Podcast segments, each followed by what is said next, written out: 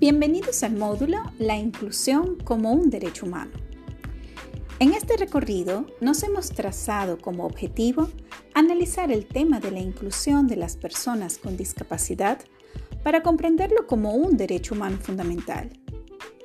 Estudiaremos el concepto de discapacidad, persona con discapacidad, sus acepciones correctas, tipos y los principios que orientan el trato respetuoso y la adecuada atención de la persona con discapacidad a la luz del marco normativo internacional y nacional. Esperamos que este modelo nos permita asumir la discapacidad como una representación de la diversidad presente en la sociedad, la cual supone la aceptación y respeto como un valor de la dignidad humana.